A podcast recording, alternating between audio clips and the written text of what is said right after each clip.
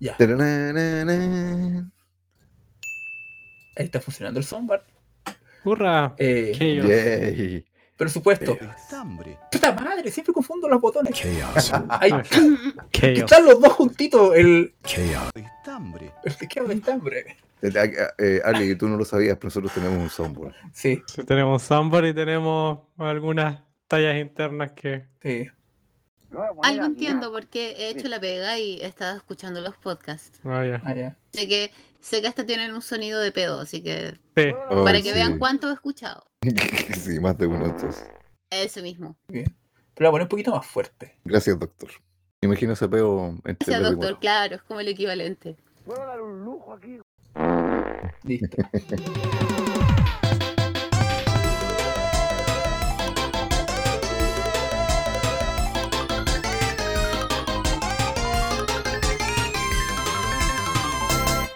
Eh, ¿Quieren comenzar? ¿Ya? ¿Cuál es? ¿Y ¿No, no habíamos empezado? No, pues nunca comenzamos. Ahora sí comenzamos. Bienvenidos, bienvenidos al nuevo podcast número. No, no sé, ya no decir el número, ¿verdad? Temporada No, número no, 3. Estamos en la temporada número 3. ¿Cómo están, chiquillos? Buenas noches. Oli. Buenas noches. Eh, Buenas noches. Buenas noches. Ay, tenemos un sonido de una mujer. Ups. Eh, tenemos que presentarla antes de.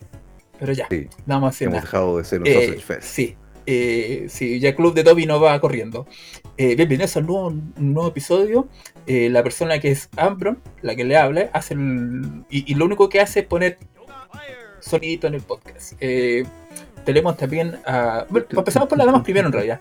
Tenemos una persona nueva que se está integrando no solamente al, al podcast, sino que se, te- se integra al staff eh, de otras formas distintas que ya van a descubrir porque ella ya nos dejó el primer escrito que es- que escribió, así que se van a enterar muy pronto de lo que ella escribe.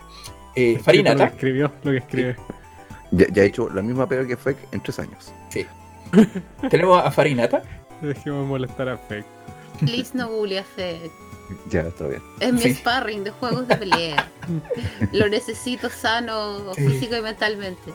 así Ya, con- está bien. dile un tirón de oreja se le pasa.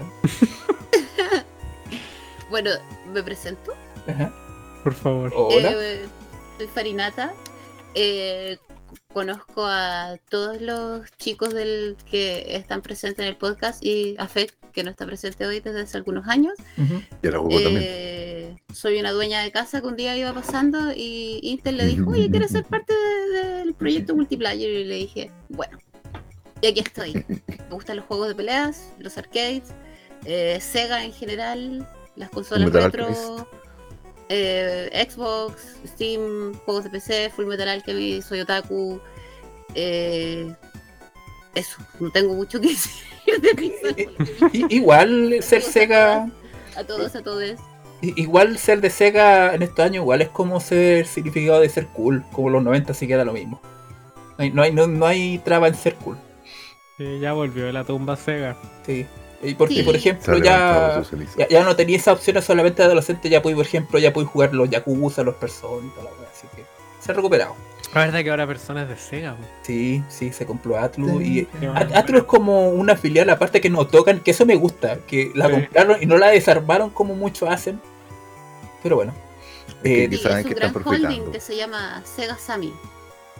Se llama Sega Sammy Holdings. Ellos son dueños de todas estas de, de todas estas eh, empresas más chicas como Atlus, Sega y otras más que no, no recuerdo. Y Atlus también, ¿cómo se llama? Fue el. Fue, ¿cómo se llama? El- la empresa productora la- o la que le pasó plata a algunos de estos estudios chilenos que hicieron el, el juego de la roquita. Eh, No me acuerdo eh, cómo se Atlus llama. era Rock of Ages. publisher de Sí, publisher De. Seno. Seno, Seno, Sino Team. del Sino Team. Ace, Ace, Ace Team, Team. sí. sí, yo Sí. estaba pensando en Sino Classic, Sí. que es el juego. Claro. Y el, Sí, les publicaron el de la roquita, les publicaron otro más, que no es el Sino Floopy, creo que el, ese de la cuestión rota, que rota, también creo que ese. el no sé cuántito Abyss, ese les Abyss publicaron. Odyssey. El Abyss Odyssey. Sí, que es eh, creo que ocurre como en parece contra como en el periodo de la in- independencia por ahí. Ah, espera, que nunca lo he jugado, transcurre en Chile. Sí. Yo Ay, jugué, hombre, qué interesante. el, jugué el primer nivel y puedes jugar con un soldado chileno así como ves- vestido como con el traje de la época y el sable. Creo que se puede Bonita jugar tú. con la, con la pincoya. Y hay un tercer Lol. personaje que no recuerdo que, que, que era, no sé, ojalá sea el Caleuche, sería genial poder jugar con un barco. Tengo, tengo que jugar esta wea. ¿Qué sí. ¿Un juego de...? Es como una estrategia. como un hack and slash en 2D. Ujú. Ah, ya, Los- ya, Los perfecto. controles son un poquito toscos, Un pero, piña, piña, patada. pero el juego es bueno. Ya.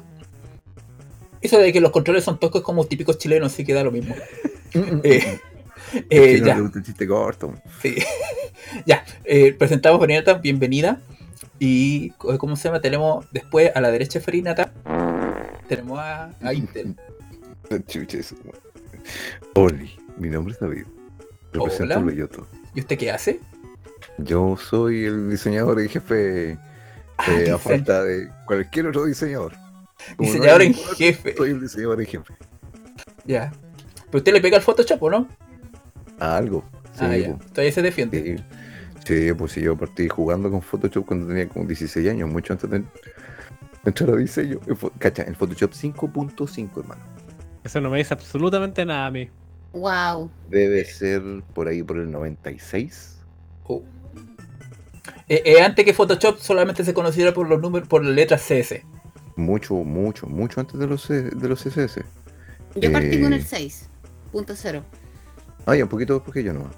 Y también tenemos a Queso Zombie. Hola, yo Oh. no tengo idea de qué es el, el Photoshop 5. Ah, A eso ya. me dedico. Ya, eh, Pero usted conoce Photoshop en general. Sí, que existe. Eh, eh, asuma que, eh, ¿cómo se llama? Eh, es un Photoshop muy arcaico. Eso ahí listo. Hay que, Sí, echarle, hay que echarle carbón y weá. En, en los tiempos de Macromedia. Sí. Pero Macromedia era una empresa aparte de, de Adobe. Yo me acuerdo. Sí, pues sí, Adobe compró Macromedia. Para dos cosas, para matar freehand y para quedarse con Flash. Sí. Yo me acuerdo. Yo me acuerdo, weón, que en, en el año 2004 yo creo que todavía eh, existía Macromedia y me acuerdo todavía, por ejemplo, los Flash, los juegos Flash o los videos Flash que hacían. Grande Flash. En- Eso era bacán, eso sí lo recuerdo. sí. Pero Sí. soy Toda una 2000. cultura. Sí, pues, ¿Ah? weón, gusanito.com. Que es toda una cultura el mundo de los juegos y la- las animaciones Flash. eh, eh, Había como- varios sitios también. Y muchas de ellas son los media hoy, hoy en día. Sí, hay caleta de cosas que se perdieron para siempre. Acabo de descubrir que la Abyss Odyssey está en la, en la PCN. ¿Sí? Ay, mira tú. Sí. ¿En qué corre? ¿Cómo en que corre?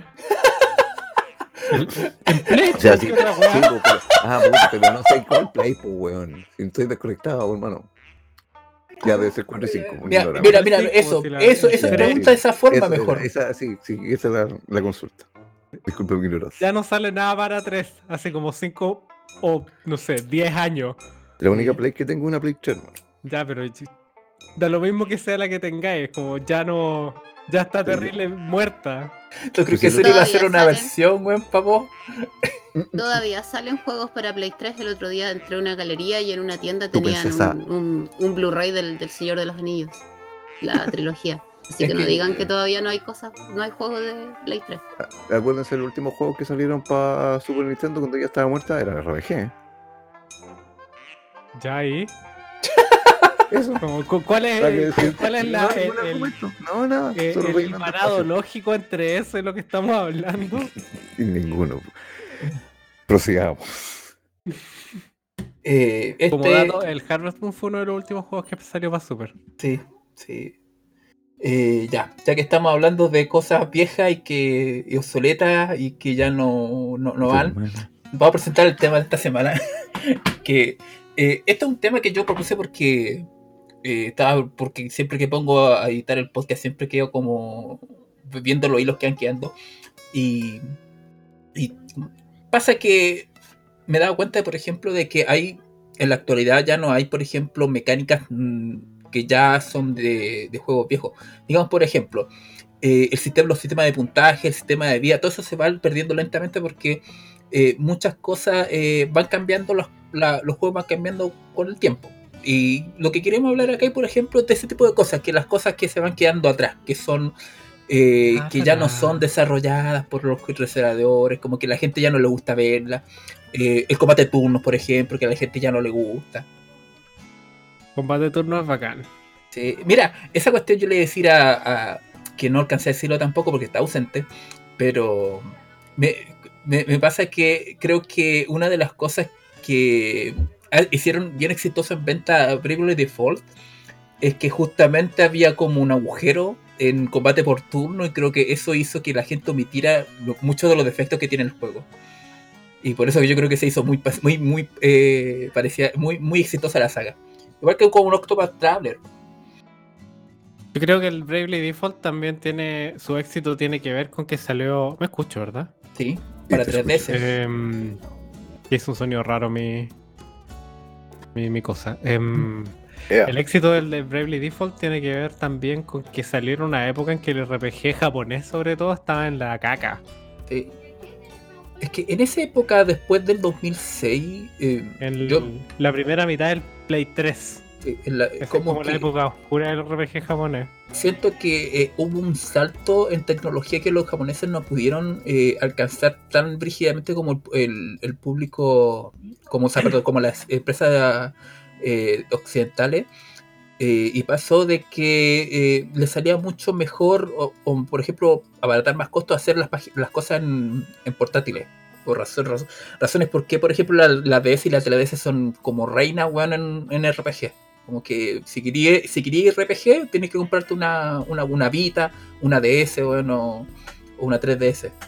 Pero es que también, a ver, el, la 3DS salió el 2011, si mal no recuerdo, y el Play 3 salió antes, salió... Seis. ¿Qué años? ¿2006? Yo ya estaba en la universidad, sí, 2006. Entonces entre esa, esa primera... Sí, son- Papitas de Umbrón.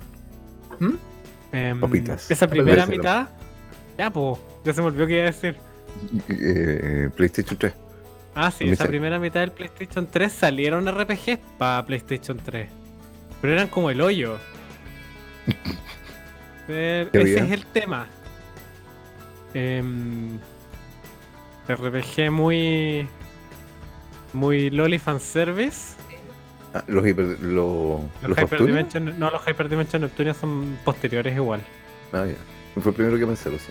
Y igual lo- es- son juegos que están como una generación retrasada porque eh, lo- Sí, los son, Neptunia, son de bajo presupuesto. sí, los Neptunia de Play 4 son como de Play 3, weón. Los Neptunia de Play 5 Ya. son como de Play 3 también. pero- son- Yo de nuevo, siento son- que también hay un factor que tiene que ver como con cómo se van redefiniendo los géneros y cómo eh, las generaciones nuevas tienen otra percepción de aquello.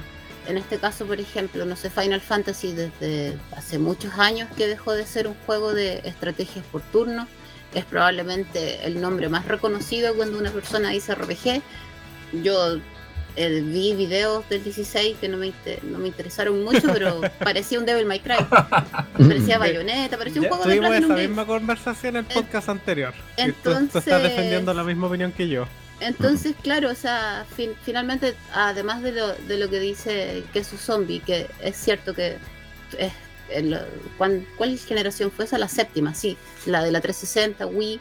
Claro, y también es cierto lo que dice Ambron, eh, los RPG pasaron a ser como algo más nicho, algo más de consola portátil, pero por ejemplo, juegos de acción, el género siempre existió, yo siempre jugué, por ejemplo, Tales of, eh, conozco gente que jugó Illusion of Gaia o todas estas sagas de, de juegos que en el fondo parten con el, creo que se llama Tower, of Druaga en, en Japón, que son estas sagas de juegos que hay que subir una, una torre, como, como que de ahí viene el. Zelda y, y todos estos tipos de, de juegos en Pero 2D eso- que, que se miran desde, de- Claro, el desde arriba. of Gaia no, pero los, los Tales of igual son RPG. Son RPG acción, pero siguen siendo RPG.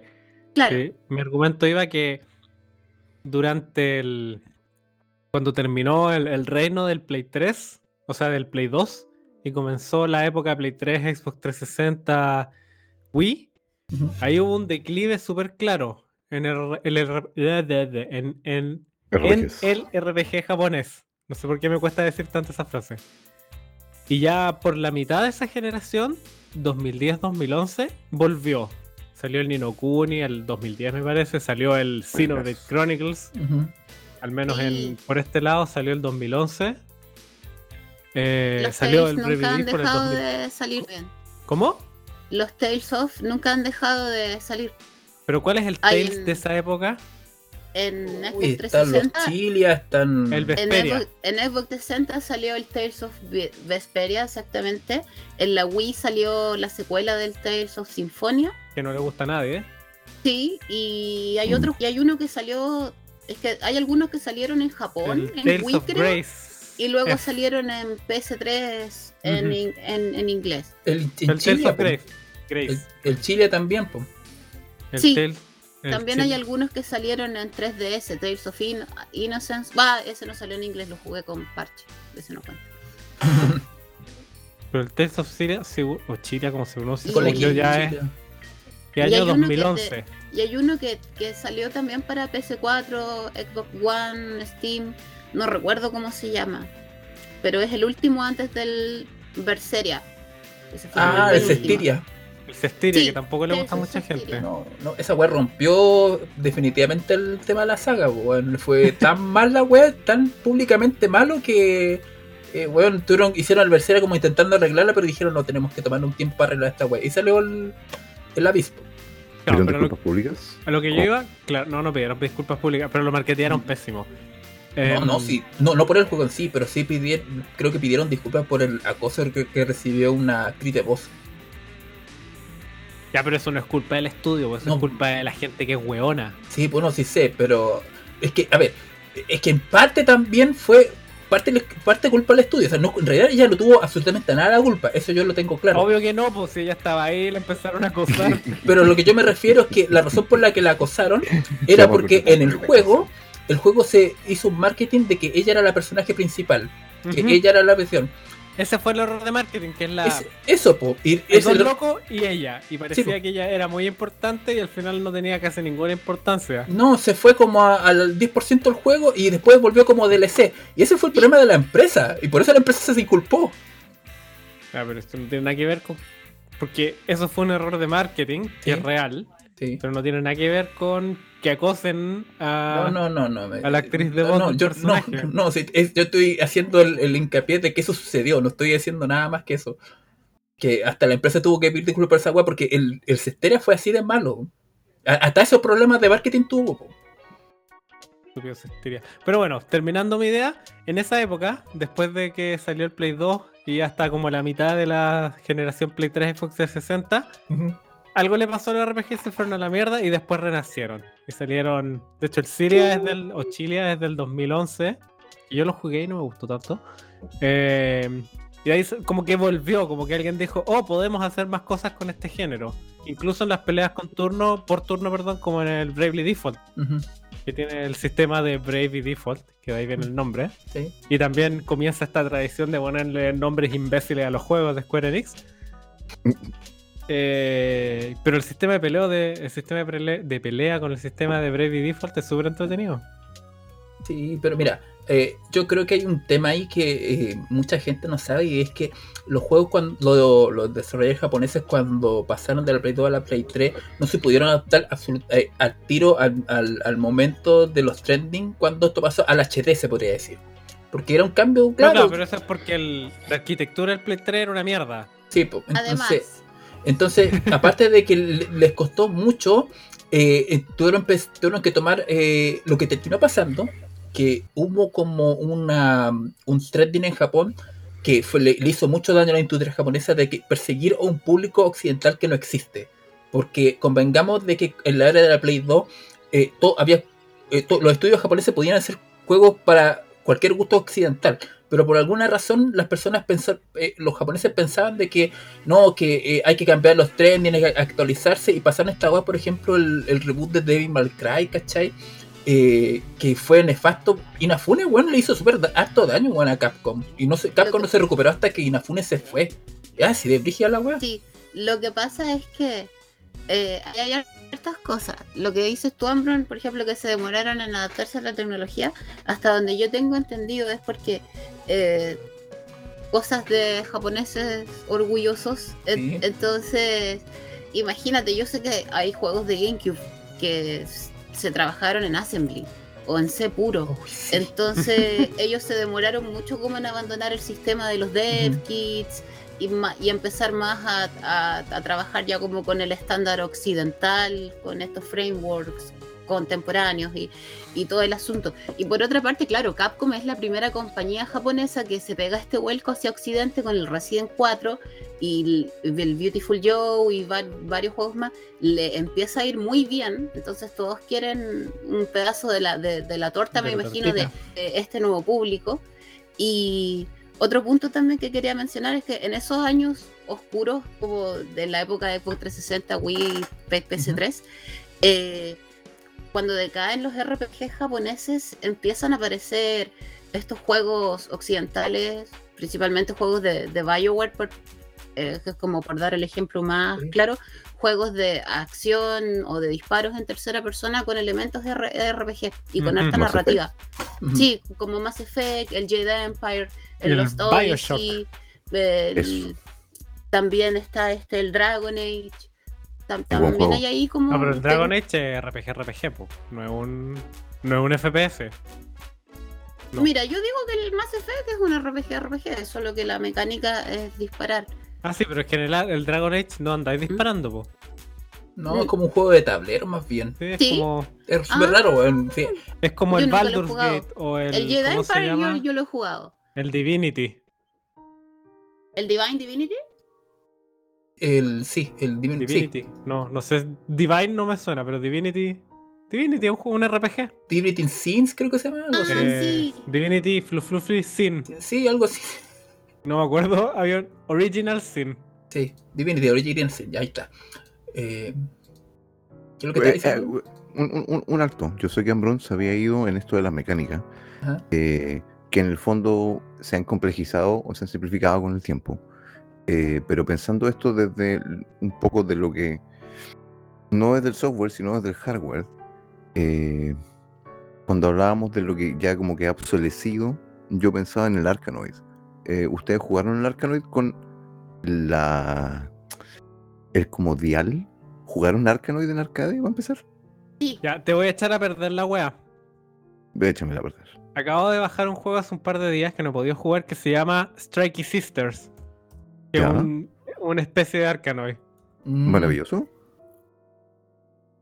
Ya, bro. Como yo soy unas monitas y disparáis magia contra los bloquecitos. Sí, pero voy al hecho de. ¿Tú jugaste el Arkanoid en arcade? Yo lo jugué con el Dimmer, David. O sea, Eso. yo he jugado Arkanoid con el control de Atari 2600. Ya, esa es una, una tecnología que, que- que ya no, no se utiliza, porque una, o sea, una me- no, no sé si una mecánica, ¿cómo llamarlo? Ustedes eh, entiendan, ¿no? Ya, ese es hardware que ya no se usa. Claro, Eso va. No, porque un de D-pad o un análogo cumple exactamente la misma función, pues. Sí, po, pero eso fue hecho para eso. Porque pudo haber sido Claro. una palanca, pero sin embargo era un- un- una especie de dimer, ¿cachai? Sí, pero. O sea, yo creo que eso hay que mirarlo en contexto histórico. En, en ese momento, la palanca no era el estándar. No, po, Cierto. como que se innovaba. Claro, o sea, más que se innovaba, se hacía- Los weones estaban aprendiendo a. La gente estaba aprendiendo recién a hacer. Claro. A, a- a- a integrar hardware con software y hacer juegos de video, que era una wea que había nacido hace puta, dos o tres años. Claro. Es la transición entre el, el- el diseñar juegos electromecánicos a empezar a diseñar ya juegos electrónicos. Exactamente. es Entonces, mi claro. proyecto de tesis en parte. Ah, buena. Ujú. Entonces, claro, el, el Arkanoid ya no se juega con esa dimer, con, con esa hueita circular. No sé Pero qué otra forma se le puede llamar. Porque hay formas mejores de jugar Arkanoid. De nuevo, un análogo o un D-pad cumple la misma función y es mucho más barato de producir. Pues ya no podéis jugar Rock Band como podéis jugar Arkanoid. po. ¿Cómo? No, pe- pensaba en otro ejemplo. En cosas que han añejado que no sé si son emulables. Lo- O sea, igual puedes jugar Rock Band con un control. Así como con el control de la consola del momento, que era el, no sé, el Play 3, porque convengamos que ese género de Rock Band Guitar Hero ya murió. Sí. Tuvo un, un lapso de como, no sé, 5 o 6 años y de repente hizo puff para siempre. O sea, sí, es emulable, po, pero la no es lo mismo, cambia. por po. supuesto, si no jugáis con la, con la guitarra de plástico. Pero se puede seguir jugando.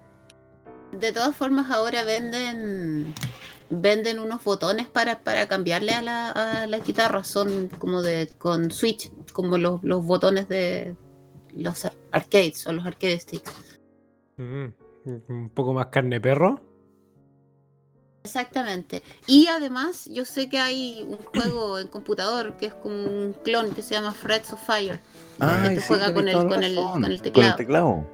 Sí, Sí, bien entretenido. También hay uno que se llama Trombone Hero, que es to- tocar trombón, pero se juega con el mouse. es como el del tamborcito, ese juego Japón. No, no, el Trombone Hero es una wea muy bajo presupuesto. Para reírse nomás porque es chistoso. No, el, el capo es el Taiko no ¿Cómo se llama ese Tatsujin. juego? El maestro del Taiko. Y, y ese es bacán. Sí, es ¿El- el muy. ritmo? Sí, tocáis con un taiko, con un tambor japonés. Y viene la canción de Ryu. Sí, igual depende de la versión, porque hay hartos juegos que todos usan el tamborcito. De hecho, yo tengo el tamborcito, me lo pasó un amigo que, que se fue de Chile un tiempo, pero no tengo el juego. Es más conseguible que el tamborcito. Sí, o sea, estoy el tamborcito es más pensando caro. seriamente, Sí, estoy pensando seriamente en comprar este control para personas con discapacidad o necesidades es- especiales de Xbox para jugarlo en la, en la series S. Pero no. Porque trae, porque trae dos, dos círculos grandes que se pueden tocar, entonces puedes vindear Ah, claro. el tap tap tap tap. Porque El- es un el juego muy el entretenido, pero es para romper el control, se lo juro. Ah, Pero por eso el tamborcito, te podéis comprar. el- Porque yo creo que ese, ta- ese control debe valer como lo mismo que, que el El tambor, tambor. el ¿Y el taiko, el ¿No Hori. se puede adaptar? ¿Ah? ¿El control de Steam no es adaptable? No, pero es que tú no estás entendiendo. Es, es un tambor la wea. No, sí, sí, entiendo que el tambor es un tambor, sí lo vi. Eh, pienso en cómo emularlo. Es que David conoce las maravillas del control de Steam, entonces Es por eso pregunta y sí, es maravilloso. Pero no le podéis aforrar con un palo al control de Steam. Pero lo podía hacer tap, tap, tap. sí, Exacto, ¿para qué, tiene ¿Qué clase de animal eres, Javier? Pero es que la gracia del Taiko no Tatsujin con el tamborcito es que le pegáis al tambor, po, como si fuera un tambor. Ya, lo entiendo como la guitarra del Guitar Hero. weón. El, tambor es un poco más cercano a un tambor de verdad que, Sí, que la guitarra que que la guitarra cuatro con, con cuatro o cinco notas. Es que queso zombie es como Mero en los Simpsons cuando quería ser el, el pregonero de la, de- del desfile, no sé si se acuerdan. Sí, aquí se puede hacer referencia a los Simpsons porque los cabros los cachan. sí. ¿Todos conocen los Simpsons o estoy Sí. muy... No, no, yo, yo soy el más lejano. No, no, no estáis fuera. Está todo bien. Todo el mundo conoce a los Simpsons. Ah, perfecto. De hecho, tengo algunos audios de, de los Sims aquí en el software que nunca ocupo. Por ejemplo, No, no tan grande. Yeah. Eso es, sí, es muy, muy específico el contexto. sí, de- es muy específico el contexto, entonces no, no, no puedo, ¿cachai? Hablando de cosas que se perdieron, el juego de los Simpsons, el de arcade, nunca sale nada. Oye, Salió, bueno, la última vez que salió fue para Play 3. Sí, en Xbox 360, Esa pero ya lo, bajaron. Sí. Yo lo tengo Desde- igual en mi Play 3. Pero, Oh, maravilloso. pero tengo el Play 3 en el closet. ¿Alcanzaste a bajar esta demo del que es el PT, que era, No. que era como un Silent Hill? No, yo compré mi Play 4 cuando ya no estaba el PT. Mi hermano tiene el PT en su Play. Y lo jugamos y es, es muy bizarro. Pero, eh, pero Bueno, es, miedo, pero es, es brígidamente de miedo, ¿o no? Sí, es, es raro. Pero raro en el sentido de los sustitos. Está, está bien hecho como juego de terror. Yo lo he visto en un video de, de YouTube, porque la, la verdad es que tiene muchos caminos y cosas que hacer, pero me recuerda sea, mucho, Tiene un único camino. me recuerda mucho a una, a una saga de, de estos juegos point and click que hay en Sega Saturn, no recuerdo cómo, cómo se llama, pero tienen que ver con una mansión y resolver puzzles. Siento que es como ese mismo tipo de juego. Sí, probable- o sea, no sé qué juego te referís, pero me- sí. El, el, el PT, o si quieren Sí. decirlo en español porque suena más chistoso, el PT. em, Eh, básicamente estáis en un pasillo, en una casa. Y cuando llegáis al final del pasillo y abrís la puerta, aparecéis por el otro lado y como que lupeáis. Y va cambiando de acuerdo a. No sé cuáles son los criterios, pero va cambiando lo que hay. Y tenéis que tratar de averiguar qué fue lo que pasó. El juego de Saturn del que les hablé se llama La Mansión de las Almas Perdidas. Perdidas, The Mansion of Hidden Souls. Y lo conocí porque me gusta ver Game Center CX. De las almas ocultas. ¿Te gusta ver qué de, cosa, perdón? de las almas ocultas. Y Game Center CX, Game Center CX, es un programa Ah. japonés, el de, Mm. el de Arino-san, Es buen cacho. que es este tipo que él es un humorista que él hace de un personaje que le pagan por jugar videojuegos.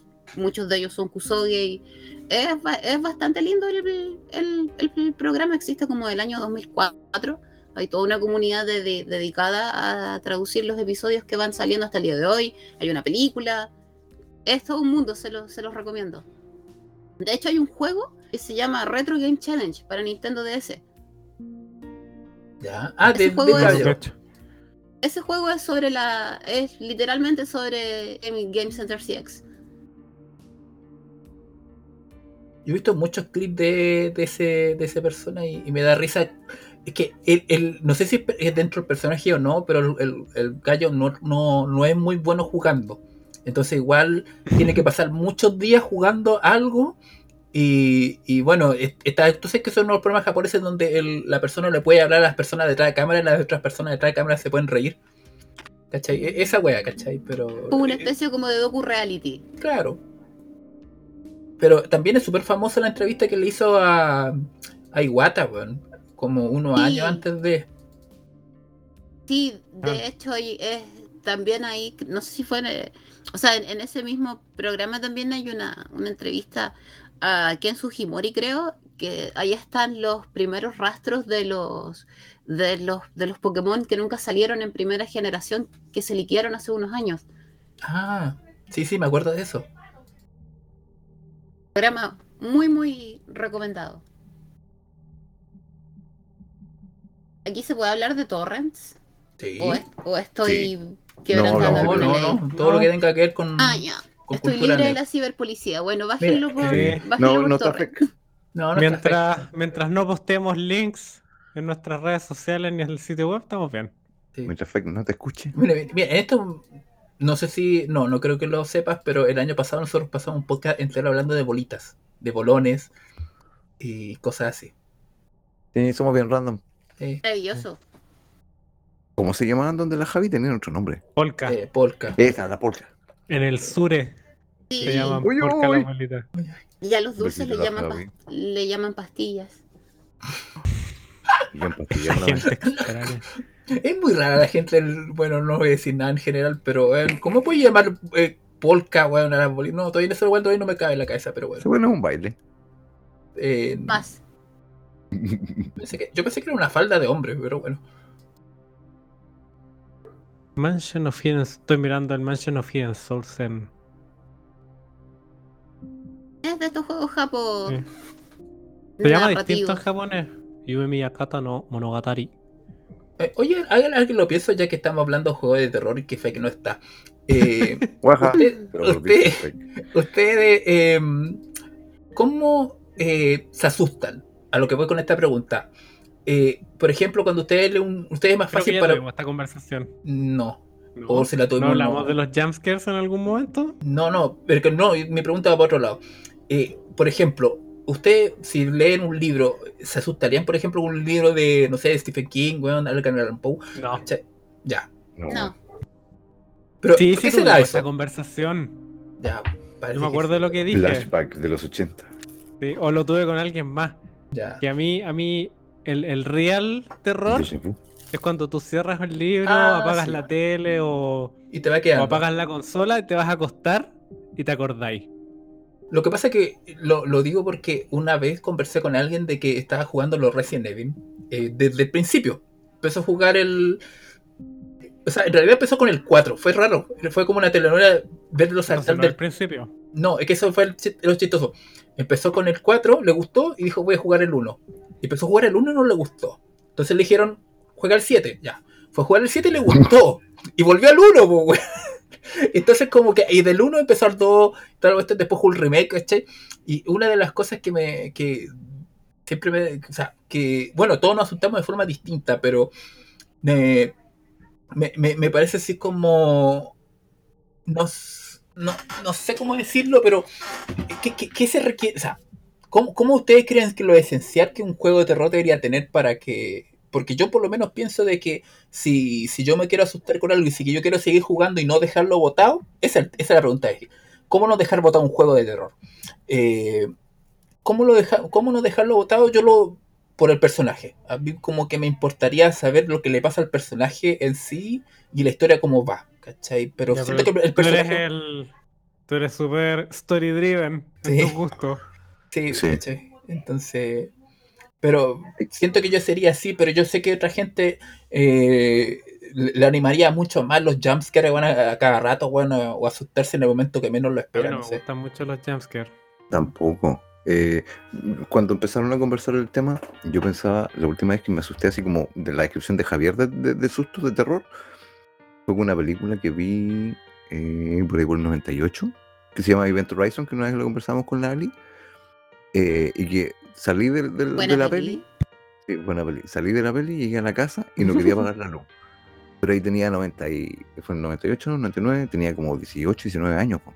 Entonces, a esta altura, así como terror, terror, eh, salvo las cosas que de verdad me parecen tenebrosas, como los problemas mentales en la gente desequilibrada, ¿cachai? Eh, Cosas que me parecen tenebrosas. Hacer lo mismo todos los días de mi vida hasta morir. Ay, sí.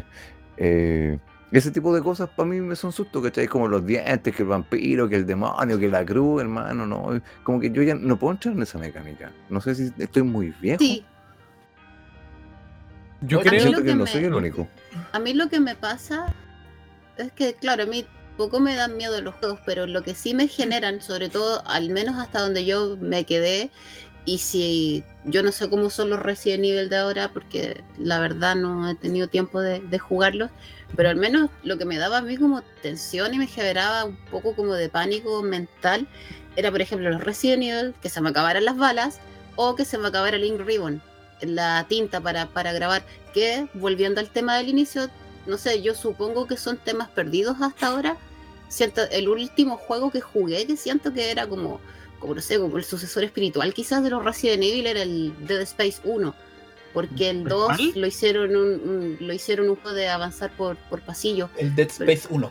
Sí, Ah, ya, sí, sí, sí. ese, ese juego, por ejemplo, siento que es un survival horror muy, muy parecido a lo que podría haber sido el Resident 4 o el Resident 5, que se van omitiendo cosas como la, la tinta, los enemigos terminan siendo piñatas. Claro. eh, estoy, entonces, ¿Mm? entonces, claro, es, es como eso, como, ay, maldición, se me van a acabar las balas, que no me salgan más zombies, no sé, la gente, el Resident 3 creo que fue el más jugado en los tiempos del, del Play 1, Ujú. por, por ejemplo, y es como, hoy que no venga Nemesis y no grabé. Era, e- era como un desafío el no querer grabar también. Era como Sí. ser valiente. Ay, me voy a atrever a, a- a no grabar a cada rato. Oye, a veces está obligado. Estoy seguro que hablamos eso y estoy seguro que dije lo mismo que tú. Que, que en esos Resident Evil del pasado está el tema de las balas. Creo que lo de grabar no lo dije, pero lo de las balas, que al final tenéis que elegir a quién le vaya a disparar y a quién no. Y eso es lo que te va. Lo que va Y construyendo la tensión del juego. Sí. Eso también me genera Mm. un poco de pánico, tener que decidir qué votar y qué dejar Claro. en el Silent Hill, en el Resident Evil, en, en- en cualquier juego de ese estilo. Pero igual yo Pero- siento de que. Perdón, dale tú. Ah, sí, no, lo que yo iba a decir, que esa clase de cosas, igual pensándolo ahora como más en retrospectiva, le suman tensión al juego. Entonces estás todo el rato jugando tenso, porque claro, tenéis que tenéis X cantidad de ítems y los necesitáis todos, pero después te encontráis otro ítem que necesitáis, entonces ya, ¿qué voto? ¿Qué hago esto? ¿Qué hago con las balas?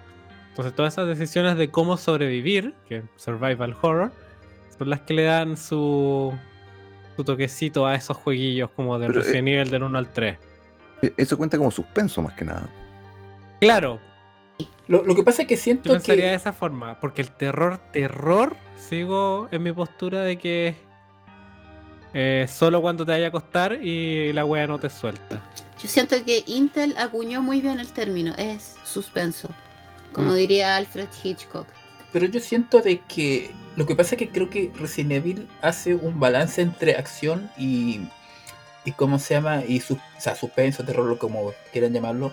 Pero siento de que hace un balance que muy distinto de otros juegos de terror que yo creo que lo hace súper bien porque eh, hace lo que hace es te sigue haciendo seguir jugando, te sigue sí, animando a que si no, no pasa por ejemplo a mí me por ejemplo yo cuando juego juegos de terror eh, el Devotion sé que me costó demasiado cuando hice la review eh, me costó mucho empujarme a terminar el juego porque no encontraba ese, ese pool, ¿cómo se puede decir? Ese enganche, porque yo no soy parte del público que es, es 100% suspenso o 100% terror, ¿cachai?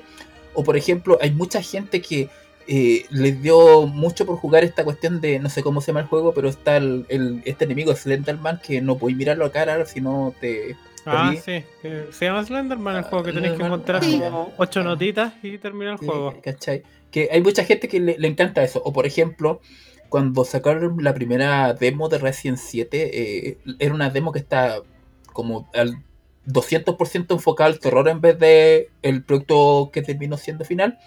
Y hay mucha gente que se anima con eso, ¿cachai? Pero eh, como que eh, lo antiguo Resident Evil lo que hacía era un pull, era como soltar y, y tirar.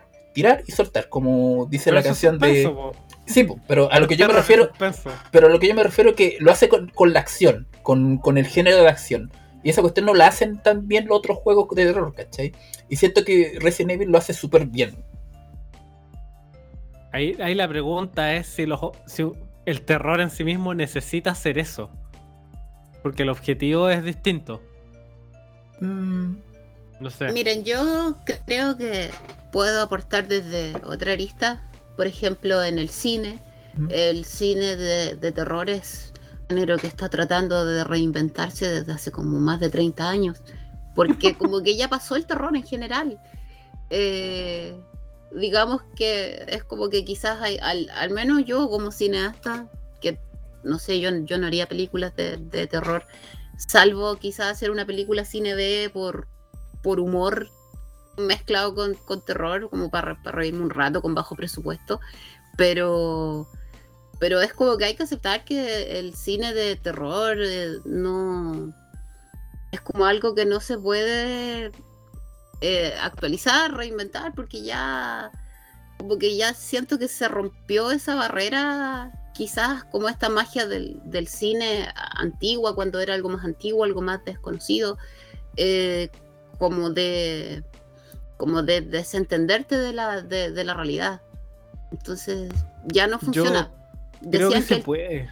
decían que el 3D, por ejemplo, iba a salvar al, al, eh, al cine de, de terror. Nunca pasó. Mm. Quizás la realidad virtual podría ser. Es que yo creo que no tiene que ver con tecnología ni con hardware. Yo creo que tiene que ver exclusivamente con narrativa. Sí, estoy de acuerdo contigo. Porque... Em, no, de no, hecho, sorry, en sorry, mi sorry. review de Yomawari, que es un juego de terror que a mí me gusta mucho, eh, hablo de eso. Hay un. Em, ¿Qué es lo que digo? Me pongo a hablar de Freud. Hay un, un texto que escribió Freud que se llama Lo ominoso, ¿Ya? en que habla, si lo conversamos. Nosotros hecho, conversamos muchas que hemos cosas y de- conversado en nuestro podcast, en el especial Spoopy, lo conversamos. El Que ominoso refiere a la sensación de familiaridad en lo que no es familiar. Prosigue, por favor. Ah, sí. Estoy leyendo lo que había escrito también para no, no carrilear. Que, que ve ahí. Básicamente, ah, voy a leerme a mí mismo esto en, en un acto de, de narcisismo importante. Voy a citarme a mí mismo. Eh, presenciamos una escena normal, pero sabemos que algo no está bien, pero no sabemos qué. Y creo que lo mismo puede ocurrir a la inversa, lo que es más consistente con Freud además. Eh, que algo no familiar tenga un componente de familiaridad. Y yo, eso es lo que, eh, como de la, entre comillas, tesis de mi super review de Yomawari, que para la gente que nos está escuchando, léalo porque Yomawari es bacán. Es lo que hace que el juego te dé miedo al final. Si bien el juego tiene jumpscares y todas esas cosas igual, finalmente está ahí cagado de susto por... porque estás explorando una ciudad que no debería ser como es. No sé si se entiende la idea. En el Yomawari era una niñita que está buscando, en el primero, que está buscando a su perro y a su hermana de noche en una ciudad en Japón. Y todo el folclore japonés em, deambula por la calle, básicamente. Suena- ¿Mm? Yo jugué un juego que se llamaba Yumeniki. El Yumeniki es un juego de RPG Maker, uno de los primeros que se hizo famosillo, pero también tiene como esos componentes de no sé qué mierda está pasando. Como esto es Ni siquiera familiar, tiene pero no lo final es. ese juego. ¿Ah? Creo que ni siquiera tiene final. Puede ser, ahí sí que no sé. Como que eh, al menos yo lo, lo jugué y al final quedé atrapada en un punto y es como que, no sé, hasta ahí llega, quizá había que hacer algo más. No tengo idea. Ah, por si acaso. eh, esto, esto- voy a hacer un, un pequeño hijack, como se dice en inglés. Eh, hay que recordar igual de que el género del terror, los videojuegos vivió un- una sequía brígida en- después de la Play 2. Yo no me acuerdo que la- en la época Se de... el mismo problema del RPG. Exactamente el mismo problema, pero siento que fue también un, un- un problema cultural, porque también pasó esto mismo que, que cuenta Farinata, de que en el cine también pasó, que la gente pensaba que el 3D lo iba a salvar y no, no lo salvó, ¿cachai? Y, pero siento que como que solamente recientemente, el último, la última década que ha pasado, eh, ha tenido un poco de rehabilitamiento por el tema de, del cine oriental, ¿cachai? O de, de los juegos orientales. Por- ejemplo, Porque los todavía... asiáticos están enfermos. Sí. Es que, por ejemplo, todavía un nombre que yo puedo ver de juego de terror en, en algún direct o en alguna presentación eh, son estos juegos que no me acordará el nombre, perdón, pero de estas minas que manejan cámaras fotográficas Fatal para... Frame. Fatal Fatal Frame. sí. ¿Cachai? Que todavía siento que es un nombre que todavía suena, bueno, aparte de Resident Evil, pero todavía un juego, un género, o sea, es un juego que es, eh, suena dentro del género que decir, ah, sí, este juego de terror, ¿cachai? Que todavía es mainstream, pero ya siento que van quedando muy pocos. Yo siento que lo que también apoya harto a, los- a los Fatal Frame es que no son juegos que salgan cada uno dos años. Hay harto tiempo entre uno y otro. Entonces, igual me imagino que eso les, les da tiempo para escribir un buen guion y desarrollar un buen juego. Todavía no he jugado ninguno. Yo no los he jugado, pero la gente que conozco que los ha jugado siempre tiene buenas, buenas Mm. cosas que, que decir al respecto. Yo tampoco nunca he Ah. jugado, pero porque son siempre son caros. Sí. Bueno, eh, creo que eh, hace poco salió en Play 5 una versión que salió para Wii U. Ese mismo No, yo- Para Play ese es el único 4, que he el. Mask of de no sé qué, y sí. hace poco salió el 3 también remasterizado para Ay, mira, nueva ya que- gen, gen anterior. ya, ya que estamos hablando de esto, igual pasa de que eh, Konami, en las últimas presentaciones que hizo, eh, va a sacar algunos, bueno, va a sacar el remake de, de ¿cómo se llama? De, De Silent Resident Hill Evil 2. 2, o sea, No, de de Silent Silent Hill Hill 2, 2, sí, a todo poto. Sí, de dos votos y que lo hizo un, un- un estudio que no, no, no tiene mucho brillo en juego de terror, pero ya da lo mismo, cualquiera puede brillar.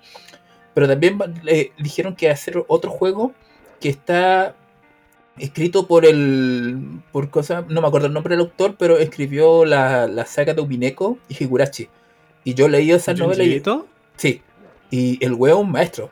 Y, y ¿cómo se llama? Y tengo entendido que él va a ser, no sé si el escritor o el director de, de ese, Sil- de ese Silent Hill, pero se ve a toda a raja también. Pues va a estar interesante eso. ¿no? Sí, sí. No, los Higurashi son súper buenos. Y Umineko, weón, una obra maestra, weón, de novela visual. Entonces, yo también le tengo harta fe a, eso. Y, y estaba hablando, por ejemplo, eh, a, es- a eso viene un poco del revival de, de los juegos de terror, pero no creo que sea revival. Yo creo que va a ser eh, un par de juegos más y vamos a tener una sequía de nuevo aquí de 10 años. Es que, ¿qué Eh, es sí. el terror ahora? po? ¿Cómo? ¿Qué es el terror ahora? Es que ese es el tema. Yo creo que el terror es un género, incluso más allá de los videojuegos, un género complicado. Y que sé que yo creo que Resident Evil, perdón, yo creo que Resident Evil todavía continúa siendo exitoso como es, pero que creo que lo que hace como mezcla terror y, y acción, ya, los Resident Evil no son tan miedosos porque puede estar matando zombies toda la cuestión, pero también hay una escena que son genuinamente de terror y lo que hace es un juego súper inteligente de, ¿cómo se llama?, cambiar entre los dos, porque tú sabéis que no podéis ir a 100 kilómetros todo el día, tenéis que parar un poquito, darle un poquito de esto al- a la persona, darle otro de esto poquito, para que vaya, vaya, vaya probando las dos cosas y que eh, disfrute las dos cosas. Porque en los ambientes, de, por ejemplo, el Resident 7 y el 8, la- las ambientaciones son espectaculares. Y los viejos, los, los juegos antiguos también. Resident 2 todavía sigue siendo uno de los juegos, mis juegos preferidos de Play 1. Me encanta. Sí. El Resident 2 original, así, para mí yo lo, o sea, lo jugué en Play 1. Ujú. mm, en- porque yo no tuve Play 1, pero sí tuve GameCube. Y en GameCube le saqué el 100%, hice todo, todas la- las rutas, pude jugar el contenido extra. Me encanta. Sí. Y lo que quiero aportar también, quizás no tiene mucho que ver porque el Resident 5 de terror no tiene casi nada. No. Pero quiero dejar en claro para todas las personas que están escuchando que me encanta el Resident Evil 5. Es Y una mierda. Es un Kusoge. Para mí es un contra en 3D, pero me encanta. Y se los recomiendo que lo compren en la plataforma que sea cuando eh, en consola, por ejemplo, yo lo tengo en Xbox y se puede jugar con una sola cuenta en, una so- en un solo televisor a dos pantallas. Se ve bastante bien, es un juego muy entretenido y por favor, Chris. Chris golpea una roca, una roca gigante caliente de un que viene saliendo de un volcán, una cosa así. Dios mío, qué, qué maravilla ese juego. Voy a de hacer forma un- bien un- irónica, se los recomiendo. paréntesis. em, para la gente que nos está escuchando y que em, quizás tenga dudas porque la, la Farinata ha dicho dos veces kusoge. Kusoge es una palabra em, japonesa que se refiere a los juegos de mierda. Mm, De forma literal. Kuso, que significa mierda en Sí. japonés. Y ge, de gemu, que es juego. Eso. Kusoge es un juego que vale callampa, pero es tan malo que es bueno. Claro, sí, suelen tener algún valor, sea estético o de jugabilidad, más allá de, de lo malo que sea. Por O es tan malo que es bueno, como la película de Room. Claro, exactamente. exactamente, es pero como es súper ese entretenida. fenómeno. Sí, Ese ese es el fenómeno. por ejemplo, este, este juego, el Cheetahman, que es parte de- del Action 52, Cheetahman. que era este juego de NES, siempre hay que volver a, a Cheetahman. La canción de este juego tiene millones de remixes. Millones y millones. En, en- en Japón es un, es un fenómeno constante. Oiga, nos van a bajar el podcast por copyright, por la chucha, sí, lo acuérdese. Bórrale el, Sí. Me borra la pista en la que yo salgo o cantando. la el, el Sonic R, Eh, eh, el Sonic R. Oye, pero nadie tiene los derechos del Cheetahman. ¿De, de dónde nos van a venir por copyright? Sí, El no. caballero que los, que los tenía falleció. Sería Eh, distinto eh, que, Derechos que te pusieras a cantar Sonic R. Sonic R si todavía tiene. Se Claro. dueño de los Capaz que- derechos. Capaz que lo hubiese cantado. Davis aún vive. grabemos un podcast en 100 en 100 años más y ahí lo van a tener los, los derechos libres, pues, weón. Vamos a estar muertos, hermano. ¿Para qué? No, yo En 100 creo, más. yo creo que voy a- no creo que nos van a subir a la inteligencia, inteligencia, ah, inteligencia artificial, weón, y vamos a, a vivir para siempre. No, yo No. quiero vivir tanto. No, pero podemos, pero podemos hacer 100, 100, po- 100 temporadas de, de multipodcast, weón. ¿Cómo no te va a emocionar eso? Aparte, tú estás haciendo una suposición. Sí. Mira qué vida más interesante llevo. Porque. A ver, tú partes del supuesto de que subirte a una inteligencia artificial a una nube. Sí, Cuando tú subes información sí, a una nube, sí, no estás traspasando la información, la estás copiando. sí. Bajo el supuesto de que pudiéramos hacer eso con una conciencia humana, ¿quién no te dice que estás creando una copia? Ah, eso todo lo, resolví- lo, lo conversé en una review de un juego que hice que se llama Sleep, eh, Sleeper Citizen. Sleeper así que no vamos a tener esta conversación de nuevo. Sí, de hecho creo que ya lo tuvimos también. Bueno, pero ese es el tema. Qué Inception que estamos el día de hoy. Sí. Em, nada te asegura que subirte a algún lado. No, sí estamos claros en eso, porque yo creo que no, no va a llegar a ese punto. Yo creo que, Ah, lo yo menos, creo que sí. O sea, pero- muy interesante. pero yo creo que no vamos a estar vivos para eso. Yo creo que Pelea, pelea. falta eso de para. Ahí tenía un súper buen tema para terror, po. Sí, Mm. De, de hecho, es el tema pero del no, terror pero ahora, no, no, hay, no hay películas sobre eso. Yo estoy seguro que sí. No y de lo Matrix, sé. dude. ¿Estamos hablando de inteligencia artificial? No, no, No, no, pero- no, de la idea de como subirte tu Ah, conciencia a algún lugar, pero que en verdad esa conciencia subida, si bien cree que es tú, no eres tú porque es una copia de ti. Sí. Me Mira. suena Ghost in the Shell. Sí, Sí. Ghost in the Shell tiene, de hecho Ghost in the Shell ya el puro nombre de la wea apunta a eso. ¿Estamos en la Em, concha? Sí. Jejejeje. Momento pueril multiplayer, no puede faltar. Puta, si tenemos juego. O sea, 11. Hermano, estamos en la media. ¿De qué estamos Sí. hablando? Yo quiero sugerir un sonido del soundboard, un ca- cada vez que alguien mencione Konami. Ah, ya. Konami, uh, hasta que dejen de hacer pachinko y empiecen a hacer juegos. Konami ahí da poco, eh. No sé, el remake del Resident Evil del Silent Hill 2 se ve a todo, a todo trapo, así que Mm. No, y han, mientras han ido sacando sus compilados de Castlevania buenos para distintas plataformas. Siento que de a poco Konami algo ha Sí. estado haciendo. Sí, poco a poco salió un Bomberman también para Switch. Sí, el Bomberman R, igual que el Sonic R. Y creo que Bien va a salir el. Bomberman R2. Igual que todos los Bomberman. Sí, es que la fórmula de Bomberman es, es eterna. Sí. Es como cambiar la Coca-Cola. Y, y aparte que le metiste esa cuestión de, de cómo se llama, que tiene un, un multiplayer como tipo metía 100 weones y que se mata entre todos. Esa cuestión entretenida, po. Battle ¿Ah, Royale. sí? Sí, pues creo que, No sé, nunca creo que tiene un, bueno, no, creo que son 100 personas, pero creo que sí hay un multiplayer de, de muchas, muchas personas. Y es lo mismo. Miren, algún día sería lindo que, que pudiéramos jugar el de Saturn. Yo tengo el Bomberman de Sega Saturn y se puede jugar hasta de 11 jugadores, creo, con, con dos multitap. ¿Cuál es el de Saturn? Eh, deja ver cómo se llama. Necesitamos infraestructura. De sí. hecho, lo tuve en mis manos en la tarde. ¡Ah! ¿Qué pasó? Hay uno que se llama Saturn Bomberman. Ese, ese, Saturn Bomberman. mismo. La wea de la zorra. Claro, Es notorio por permitir la participación simultánea de hasta 10 jugadores en modo batallas usando dos multitaps. Mm, La wea buena. El problema es que somos menos de. sí, vamos a tener que clonarnos inteligencia, inteligencia artificial ahí para cumplir la meta. Y si nos gana. El- borramos los culiados. No, son copias nomás. Sí, weón. Eh, qué moralidad, qué, váyanse la chucha, no. Vos sois puros megabytes esta wea. Listo. Ah, A mí Mass Effect me enseñó que eh, lo que hay hoy en día no es inteligencia artificial, ah, artificial, es inteligencia virtual. Así que espero que nunca exista la inteligencia artificial porque sería terrible. Es que ahí entramos en un problema complejo con las definiciones, porque en el más estricto de los sentidos ninguna disciplina ha podido definir de forma satisfactoria qué es inteligencia. Hablando de, ¿saben qué se perdió en el tiempo, eh, al menos en los juegos de, de computador?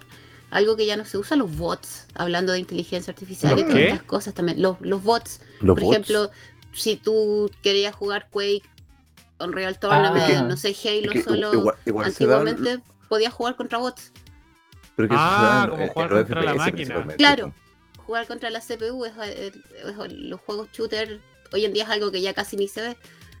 Como Ya, oh, servidores privados y muchas pero, otras cosas. pero curioso, perdón. Antes, Sí, antes. pero- ah, No, no, dale más bueno, ya, ya voy yo, voy yo. Sí. Eh, hace un puñado de días atrás, en una bolsa que logré rescatar de la casa de mi viejo, encontré el amigo de Palutena. ¿En serio?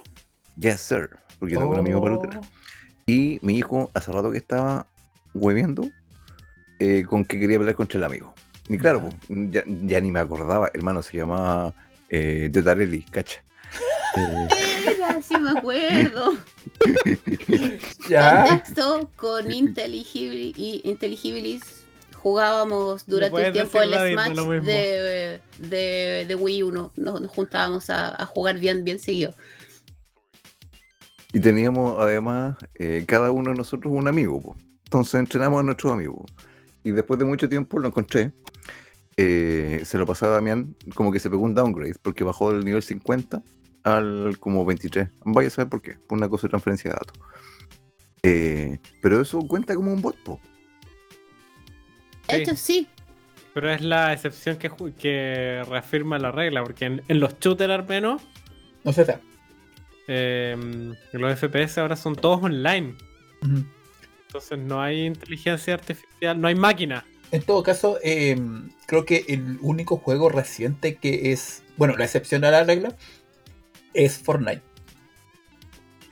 ¿Hay bots en Fortnite? En por lo menos en Fortnite, cuando tú juegas tu primer juego multiplayer, tú no juegas con ninguna persona real, solamente juegas con bots. Wow. Sí. No Es, justamente para ver, o sea, para hacer que la persona se sienta como, bueno, creo que es como casi una victoria asegurada o, o, una victoria muy arriba de los primeros, eh, primeros lugares.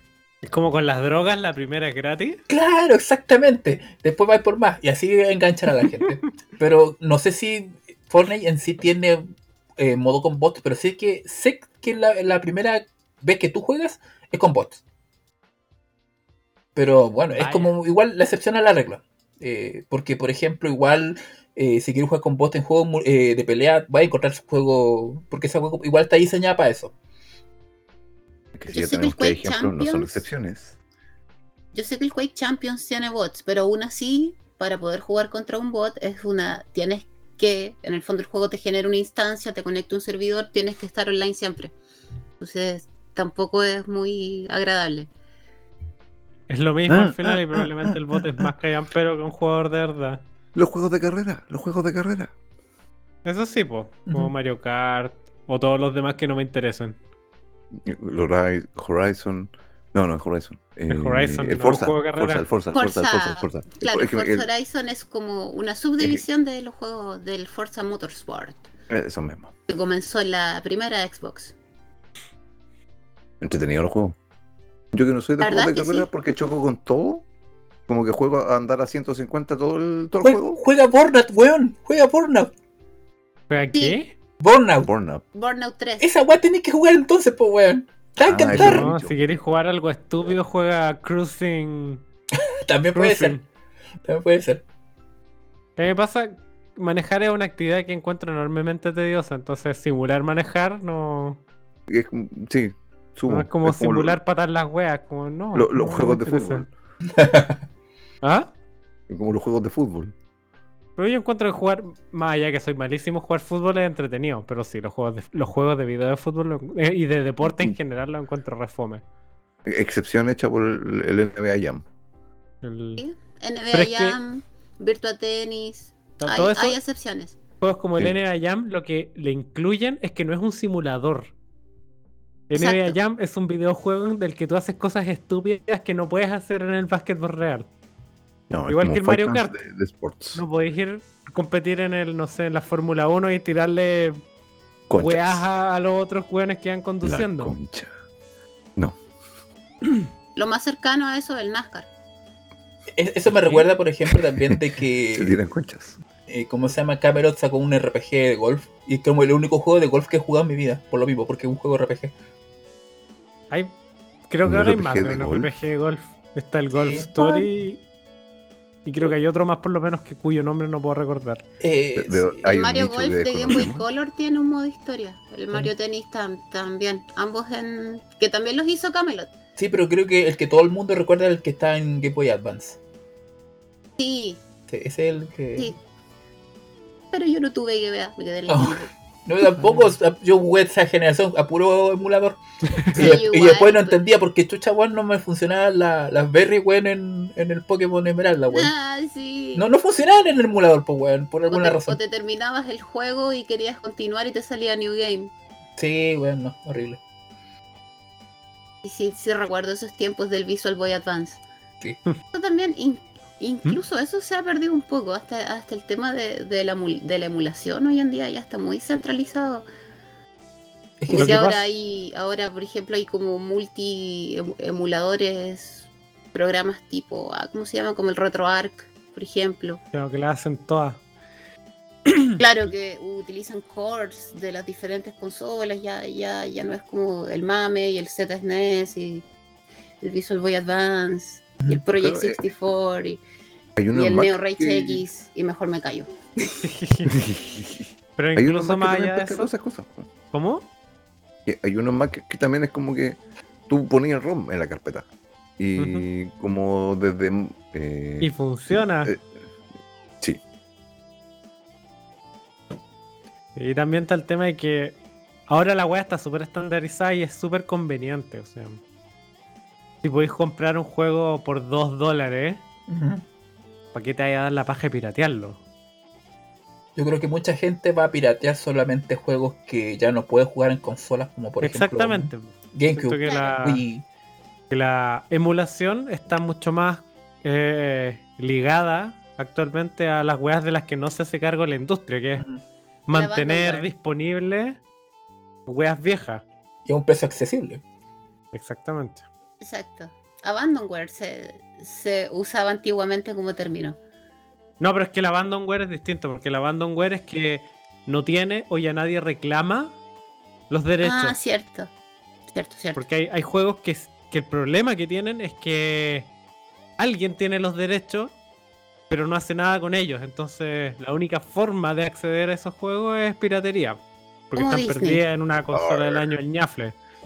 Como Disney, con un montón de juegos como el de los Simpsons, el arcade de los Simpsons y, y varios más. El juego de Rey León. El Marvel vs. Capcom 2. Entre paréntesis, en esa época, eh, los juegos que eran, por ejemplo, de Aladino o de, de El Rey León, eh, Disney eh, le, ¿cómo le hacía dibujos, hacía que su estudio hicieran dibujos de los sprites para mandárselo a la empresa.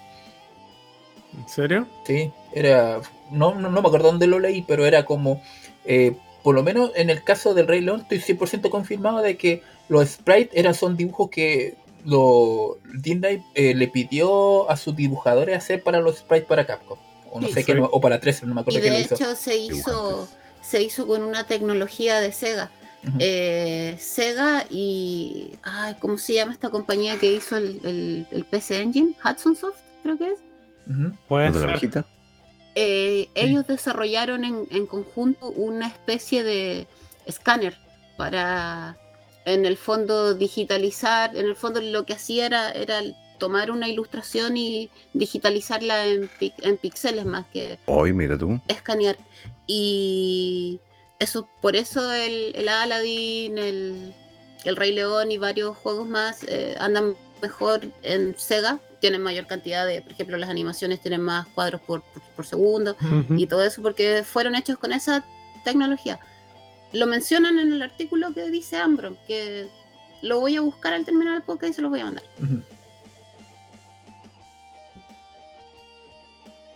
Tecnología que también se pierde. Oh, sí. Sí, Ahora hacemos píxeles en Photoshop. sí. Pero es que a esta, a esta altura esa, esa tecnología en particular probablemente no es... Conveniente para nada. Claro, ya tenéis formas mejores de hacerlo. Ya. si- Sin embargo, ¿Mm? eh, no sé, pienso en cómo se llama este video, es de los White Stripes, en que los locos hacen un video de Lego, ¿Ya? que es una cosa cuadro a cuadro, pero hecha con Ah, Legos. sí. Different Lover Boy, que es un, un- no sé, no sé quién es, de quién es el cover, si de la Joss Stone o de esto machucado.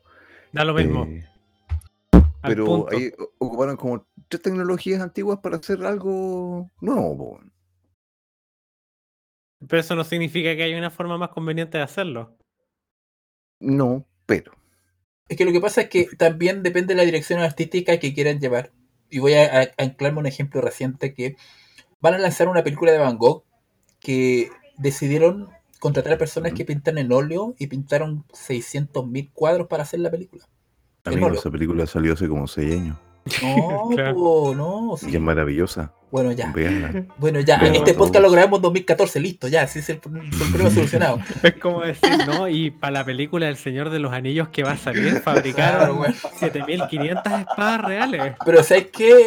Me, me quiero claro eso y es que también pasa de que ya esas producciones ya no ya no se hacen tampoco, weón. Ese- Sí se eh, hacen, lo que pasa es que son producciones especiales porque Pero- son muy caras. Pero es que, claro, pero lo que pasa es que también siento que hay una conveniencia detrás. Por ejemplo, el mismo caso que pasa del Señor de los Anillos versus el Hobbit, que era mucho más conveniente en vez de, por ejemplo, contratar personas y hacer un, un- ¿cómo se llama? Eh, una cuestión para poder achicarla después en, en postproceso. Prefirieron ¿Cuánto hacer personas en 3D nomás, pues, weón. Entonces, ¿De listo. qué estamos hablando? Estoy hablando de, ¿cómo se llama? De cosas que se, se El dejan Hobbit hacer, pues, versus El Señor de los Anillos, dijo. Sí. El Señor de los Anillos. ¿Tú cachai que ocupan tecnología para hacer las personas que se parezcan más chicas de lo que son, cachai? No, Con- todo eso en El Señor de los Anillos es puro, pura perspectiva. Por eso. Pero a lo que yo me refiero es que es- En el eso Hobbit no se hizo. en el Hobbit no se hizo. No Porque- sé, no he visto el Hobbit. Me parece ridículo que hayan tres películas de un libro que es más corto que la mitad de la, de la comunidad del anillo. Es absurdo. Una de las imágenes que Es siempre me queda, Nueva Zelanda nomás. una de las personas, una de las imágenes que me queda es de Gandalf que está en, una, en un ambiente completamente verde. Él él es la única persona real y está todo verde porque todo está digitalizado. Son agarrando la cabeza, triste. Sí. En, en una de esas Sí, fotos. sí. Es terrible esa trilogía del Hobbit, sobre todo con las libertades que se toman desviarse del libro. No sé, y que, nunca la vi, no sé por qué. no te vas a perder de nada. No sé. No, no te estás perdiendo de nada, No. Javier. Pero la del Señor de los Anillos me gusta mucho la trilogía. Es buena. Son buenísimas, las, sobre todo las, las versiones extendidas. Las vi hace poco. Quiero amarrar eh, un tema de conversación con esto que estamos conversando. Y es que es como curioso de que las mejores adaptaciones de, los, de las cosas que nos gustan son las más fieles. En cambio, eh, Hollywood por alguna razón quiere hacerlo lo más distinto porque piensa, no, ¿cómo van a querer lo misma wea que están jugando, weón? Y de repente veía The Last of Us, que tiene un éxito rotundo, weón, en venta, weón, que lleva dos capítulos y tienen que co- confirmar la segunda temporada porque tanta gente que la está viendo que, weón, es como esta eh, es plata, pues, weón. Necesito Es que- decir dos cosas. Ajá. Primero, The Last of Us no me gusta el juego. Y Ajá. segundo, El Señor de los Anillos en la película no es tan fiel al libro. No, pero, pero Hace hay cambios una. necesarios porque o si no es imposible, pero no es tan fiel. Hay un Y montón de de personajes personajes también. que no aparecen o un montón de pantalla que le dan a Arwen porque sí. Sí, no, Así sí que sé. no, no, no, no, no, no nos pongamos no puristas. No, pero, ah, pero hay una esencia o no. Sí, está, la, está la idea, es el Señor de los Totalmente. Anillos. Sí, sí, sí. Pero hay algunas no que hacer, no. no podéis hacer una película fiel al Señor de los Anillos a menos que, que- que dure como 70 horas. Para empezar. La- dicen que la serie es, en- es interesante porque se supone que es como Game of Thrones, pero no sé cuánto pesca de lo que es de Tolkien. Yo le tengo mucho susto. La- los anillos de poder, yo entiendo que es- ocurre en la segunda edad, po, ¿no? Cuando se forjan los anillos y. Es como un No intervalo intermedio, weón. Yo donde sé que no utiliza ningún material oficial. no, no pueden en realidad. Exactamente. No me Ah. interesa verla tampoco. Supe que había un romance entre, entre Sauron y Galadriel y fue como. Ok, ¿Qué? ok, I'm done. Pero si eso no pasa. No. O sea, Sauron ni, si- ni siquiera es un elfo. No, es que la excusa No. de ello es que no, es que no lo mencioné en un libro, entonces pudo haber pasado y nadie lo dijo. Esa es la excusa de ellos. Además- Sauron es. Las, Ah, las enanas tienen barba y no tienen en la serie. Así que por eso tampoco quise verla, porque yo quiero mi, mi enana con barba. o sea, los enanos tienen dimorf- dimorfismos sexuales. Son todos iguales. Es chistoso porque en, en la película Ghibli habla de, de cómo se llama, qué, qué tan difícil es, eh, cómo se llama, eh, diferenciar de un, un enano hombre y una enana mujer, weón. Y Aragorn solamente se toca la, la barba nomás, como, no, sí, es es súper fácil, weón. Bueno, lo otro que se ha perdido también, en base a lo que mencionó Ambron, con todo este tema de Hollywood, que por cierto es su propio ecosistema que funciona en base a, la publicidad y el hype. Entonces, siempre tienen a la gente por lo que viene, lo que viene, lo que viene. La gente se hace expectativa, bla, bla. Pero lo que quería mencionar, ahora que estamos hablando de cine y, y series, es, es cómo también se ha perdido el grabar en un lugar, en una locación. Hoy en día mucho se hace en pantalla verde y eso es como como que al final flojito. todo todo es igual, los efectos son iguales, los trailers son iguales, es como es como una fábrica de salchichas básicamente Una la industria cinematográfica. Claro, exactamente, es todo igual, solo que cambian los personajes, cambia no sé, el contexto, el lugar, pero es todo lo mismo, hay que por otra parte, igual hoy en día también tenemos los medios como para poder recurrir a, a cosas diferentes. Por ejemplo, juegos independientes. También vol- volviendo un, poco al tema anterior. eh, hace poco mi, mi marido estuvo jugando un juego que se llama Signalis, que es una mezcla de survival horror con Metroidvania. Es un juego indie. También suena. todos, todos estos géneros perdidos también, tanto en el cine o en los videojuegos, se pueden volver a, a encontrar, solo que no a, a gran escala. Hay, hay que buscar un, un poco quizás. Yo estoy de acuerdo y no estoy de acuerdo. Siento que igual hay valor en lo triple A. Pero sí es cierto que. que. que ha sufrido. ¿Cómo decirlo? Em, está un poco pegado a lo triple A. Sí, yo también Como- creo que hay, hay valor en los juegos AAA. El, Solo que, al En- menos el- a mí en lo personal, no hay muchos, ahora como muchos juegos que me llaman la atención. Quizás estoy un poco desenchufada, no sé. Más que nada me gustan los juegos retro, entonces no. no Pero los muy retros son los. AAA del pasado. Sí. Exacto, claro, en esos AAA me quedé. Lo que pasa es que igual los AAA de actualmente son siempre cosas que tienen que, como tienen mucha inversión, necesitan la mayor recuperación posible. Entonces, El- están mucho más amarradas a, a sus a la necesidad de tener un retorno, porque si no te cierran el estudio, se queda la gente sin pega. Ahora, yo creo también que esta weá es como homogeneizarlo les está jugando en contra, pero pero es menos riesgoso. Y de hecho los juegos AAA que están siendo exitosos en este momento como que igual tienen eh, los trending de, de- de siempre, como por ejemplo que el mundo sea amplio, que los gráficos bonitos o que los elementos RPG, pero siempre se arreglan un poquito más. Y, y eso siento que de- deberían a- aprender a, a verlo, porque por ejemplo, bueno, no, no, no siempre el caso porque yo he jugado al Horizon y siento que la wea es más genérica que la chucha. El, Pero ¿Cuál? sí- El, el de Play? El, Sí, los dos en realidad. Como que los veo y me da una paja enorme, weón, jugarlo. Eh, pero, por ejemplo, siento que God of War hizo como una renovación en su saga que le sentó bien. Y de hecho, aunque eh, haya cambio entre el- los anteriores y el, y el de 2018, también hay hartos cambios entre el 2018 y el, y el que salió hace poco. Y, y siento que eso es súper... eh, hay que tener igual cierto riesgo para poder ser ex- ex- exitoso. Y siento que muchos AAA no lo, no lo están ha- haciendo de esa forma. Por eso que se ven genéricos y weá. Yo, por ejemplo, no. no lo, que- lo, lo Horizon se ven lindo y toda la cuestión, pero nunca me jugaré más de dos horas. Ni siquiera por el- ser mundo abierto. Se ven derechamente fome. Que No, no regresen los juegos con esas paletas de, de colores gris y café. Como el Gears of War, los Call of Duty. eh, eso fue el horror de la época Xbox 360 y Play 3. sí, pues ese fue. Ese fue el, el- el- No sé si cliché es la palabra, pero digamos así, el cliché de esa época. Sí. Sí, el auge del Unreal Engine. Sí, eran todos el realismo café con gris, con ese verde deslucido. El sepia. En la vuelta del sepia. Sí, Pero es que no es, no es sepia, es como sucio. semisepia. Bueno, Es como encochinado, es como colores Sí. normales con polvo encima. eh, sufrimos el, ground, el downgrade más grande de la historia en esa generación en comparación con el agua, en comparación con, el Mario Sunshine.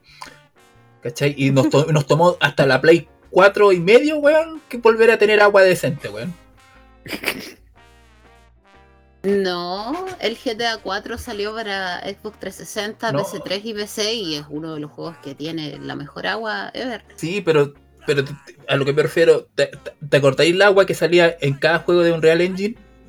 Sí. Una wea plástica, weón, que weón, parece que tenía aceite la wea, no, weón, horrible. Sí, Era como petróleo. Weón, si era como. Si, si yo quería saber si un juego estaba hecho en un Real Engine, tenía que mirar el agua. Listo. Ahí la visto la weá. El agua del cielo. Sí. La nube estática. Extrañan esos tiempos de esos juegos genéricos. Menos mal que esa generación terminó, weón. No, yo no lo extraño, weón. No, conchero. Es que hay una, hay una O sea, imagen. yo lo extraño de una forma bien bizarra porque yo iba a mirar las onda las, como las, las vitrinas de las tiendas de juego y era como, hoy todos estos juegos son iguales. Ay, desde esa perspectiva lo, lo extraño. Pero igual, no sé, yo siento que sigue pasando. Por ejemplo, dentro del indie también hay, hay un tipo de juego como el juego Wholesome. con la paleta de colores pasteles. Sí, Y donde no, no hay combate. Y todos son amigos. sí. O los millones de clones del Earthbound o Mother en japonés. Claro. No sé, siento que eso se puede pasar a muchos niveles, no solo en el AAA. Sí, es cierto. Lo, curioso que hablaste de esto de los juegos AAA, eh, perdón, los indie, es que eh, en, un, lapso de tiempo eh, no mayor a dos o tres meses salieron dos juegos distintos que tú manejáis un oso en el bosque. Que era, y, que- era como también, eh, ¿cómo se llama? Guardabosque. Es como, weón, ¿cómo pueden coincidir dos juegos indie en esta weá? En estos conceptos, weón. y Porque puro- ahora salen miles de juegos todos los días porque el, el acceso al desarrollo está mucho más democratizado. Sí. Cualquier imbécil puede hacer un juego ahora. Sí, Es como en los 90 con las películas de meteoritos. sí, weón. Y ahora todos los juegos que Pero involucran. por cercana. Pero salieron al lado. Ah, sí. Y todos los juegos que involucran weón, eh, granja, weón, tienen que tener pelea porque parece que la gente se aburre, Es entretenido. Sí, no, la gente se aburre, weón, de jugar eh, Carbon Moon purista, Sí, weón. no. No, hace, si, no hay, si no hay sangre, que fome. Boo. Uh, Run Factory 4 por siempre. sí. No me Yo gusta. extraño sí, lo- eh, eh, perdón, dale. Sigue nomás. No, no, sigue, sigue. No, es que yo, yo me gusta mucho Rune Factory 4, pero detesto la forma en que eh, eh, hay un personaje que depende tanto de la historia, weón. Que, eh, ¿cómo se llama? La, la dragona. Que es como... Puede, puede pasar el 90% de tu canto creo que se llama una wea así. sí, puede pasar el 90% de tu juego durmiendo, weón, por culpa de la historia, weón. Pero Sí, bueno, yo me acuerdo que el tercer arco además se activaba de forma aleatoria, entonces podía no ocurrir nunca que que, que pudierais ver el, el postgame. sí, porque más encima la forma en que también en que... Ventus Will, así se llama el Ventus dragón. eh, dragona. Eh, Sí, después se transforma en una waifu, es muy bizarro. eh, Bueno, eh, entre, entre paréntesis, eh, de Factory 4 hay un- una novela, no una novela, un pequeño segmento en, el- en la versión de PC que salió hace poco, y de Switch también, en donde se hacen como eh, un, after, eh, un after del juego, así como qué pasaría después de los eventos del juego. Y la Ventus Will sueña de que se casa con el protagonista del juego y tiene hijos. Es como una novela visual, es una cosa súper super wholesome, como decirle. Una cosa, una cosa es Cali, ¿por qué no está Sí. fake? ¿Qué? ¿Por qué no está fake? Porque no le ¿Qué gustan los juegos indie, weón. Pero no le gustan los juegos indie. Porque No, tienen no, porque podía tienen ser. sentimiento, weón. Sí. Eh, pero bueno, a lo que iba. Eh, el, ¿Cómo se llama? Eh, también pasa que el Root Factory tiene una forma de escalar la cuestión muy brutal. Que puede estar súper bien eh, en una dungeon y después el otro te hacen pico los enemigos más básicos. Ah, a mí igual me gusta esa wea. Un gusto personal. Sí, pero como- me gustaría si no estuviera el tema de la historia amarrado con personajes. Y de- nuevamente es como, puta, weón, tengo la dragona, weón. Y todo, todo el buen mundo diciéndome que urgente, que tengo que ayudarla, pero tengo que hacer. Tengo que ser más fuerte y la weá. Entonces, hay Pero si al final no pasa nada, si No, no, sí tiene sé. límites temporales. No, sí sé, pero me carga que esté durmiendo. Quiero que me diga cositas lindas, así como, oye, ¿te acordáis de cuando.? Porque es que es súper es que es súper entretenido hablar con ella, ese es el tema, pero bueno. Weas mía, listo, chao. Momento furro. Sí, muy- Es Cali. Yo quería Eso. decir que extraño los juegos point and click que sean serios, entre comillas, porque, claro, exacto, porque, porque hoy en día o son estos como simuladores de citas, eh, sea, no sé, con palomas o con, Eh, o con waifu dragón, o son juegos de terror, pero ya, ya se ve muy poco estos juegos tipo, o sea, Ace Attorney o que me corrija que esos son Bigyaku Tensaiban. Eh, es ¿Cuál es ese? Ace Attorney, Phoenix Wright. Es como lo único que. No. Y que sale un juego Ah, el cada cierto que tiempo. tiene ya, en Japo. Claro. eh, es como lo único, no sé, medianamente reconocido hoy en día. Por ejemplo, extraño, no sé, juegos como el ¿Dónde está Carmen Sandiego? El Maniac Mansion, como dice David. O este juego- O este juego Carmen de. Saturn que les, que, que les mencioné, el Dimension of Hidden Souls. También es, es como un género per- Sí, perdido. Yo siento que yo siento que a veces la inmersión, es- es- esto como de desentenderse de lo que uno está haciendo, involucrarse en el juego, a veces se puede lograr con elementos súper básicos. Yo le mencioné que esos zombies hace unos días que uno de mis juegos favoritos es el Radical Dreamers, que es una novela visual Sí. del un, es- un- un spin-off del, de- del Chrono Trigger. Y yo siento que ese juego tiene la capacidad de envolverte sin, sin ningún elemento complejo más que texto, imagen y sonido. Entonces, claro, muchas veces, también vol- volviendo al inicio, lo que hablábamos del terror y todo, claro, es como que quizás hay una sequía creativa. Es que el problema de esos juegos es que dependen enormemente de tener un muy buen guion. Y. y de nada más, porque el- lo demás son súper. El point and click no es tan. No tiene tantas otras herramientas para engancharte. Los puzzles, básicamente. Como el profesor Lighton. Por ejemplo, Ah, el, claro. Car- el Carmen San Diego, tú tenías que tomar nota de, de Sí. la descripción del, del, del ladrón y hacia qué país iba a ir. En la por Isla hay que sobre todo presentar en- en- evidencia. Aquella época pasada el point and click, los puzzles de repente eran unas weas. Abstractas. No abstractas, eran estúpidas. Sí, no. Hay, hay varios puzzles del Monkey Island que no tienen sentido. Lo mismo estaba pensando en la caja fuerte del Monkey Island. Hay una saga de, de juegos llamado Gabriel Knight. En donde. Gabriel Knight, sí. Sí, eh, no me acuerdo qué, cuál de estos, pero. Tierra No. puede ser. No, no, creo que era el 5, perdón. No, hay una, hay un puzzle que se trata, de que. eh, puta, tenéis que a pasar a un, a, a un bar, pero no podí. Entonces, no sé, weón, le, le poní un- una cuestión de grasa a una puerta chica, asustáis a un gato para que el gato pase por la puerta, así se agarra un poco de pelo.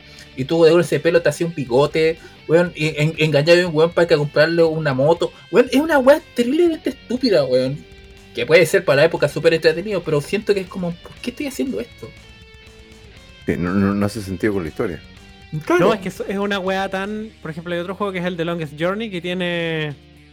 Hay un puzzle que, que implica un. No me acuerdo si era un patito de goma o un flotador de patito. Es un puzzle que no tiene ningún puto sentido. Y lo necesitáis para avanzar en la trama y puedes estar cabeceándote caleta de tiempo. Porque es lo mismo, es como tenéis un tenéis que hacer un MacGyver, como pasarle un cordelito y envolverle una weá y tirarlo al agua, y son como 20 pasos. Sí, Y tú sabes que lo- los jóvenes de ahora no conocen el MacGyver. Además, no, pero es que no, MacGyver. no es una solución que tenga sentido para el problema que el juego te propone. Entonces empezáis con esta weá de hacer clic en todos lados o a mezclar todas las cosas con todas las cosas, empezáis a no pensarlo, sino que empezar a combinar, a tratar de hacer algo que resulte. Más reactivo. En- en- entrar al tema estadístico hasta encontrar la respuesta. Exactamente, es como voy a hacer clic en todos los píxeles de la pantalla, voy a mezclar todos los ítems con todos los ítems hasta que algo ocurra. Y sí, pero igual, en ese sentido, por eso como... Ya no pasa, creo, tanto con los puzzles, porque ya como sabemos bastante más como especie de cómo diseñar videojuegos, pero sí el point and click está eh, medio perdidillo. Hace poco salió un nuevo Monkey Island, eso sí, pero no lo he jugado. Tilín, tilín. Ah, y aprovechando que hablamos de Professor Layton, también el género de puzzle tuvo su auge en la DS porque en esa época existía lo que era, existía como un pre-vacío a la época de los celulares, en donde la gente hacía todo lo que hace ahora en el celular, pero lo hacían antes en la DS. Los juegos que de puzzle que se jugaban antes, esa Porque cuestión. tenía la pantallita Sí, po. touch. Sí, po, y esa cuestión la rompió. Pues, ¿Te acuerdas que, por ejemplo, aparecían juegos como Brain Training, como ah, Brain una vez a la semana? sí. Claro, sí. una vez a la semana sería una copia de esas weas. Y, por eso- y yo creo que Professor Layton pegó súper fuerte en esa época por lo mismo, porque era eran juegos de puzzles que era para entretenido, pero también está el tema de la trama. Las tramas del Profesor Layton son espectaculares, ¿cachai?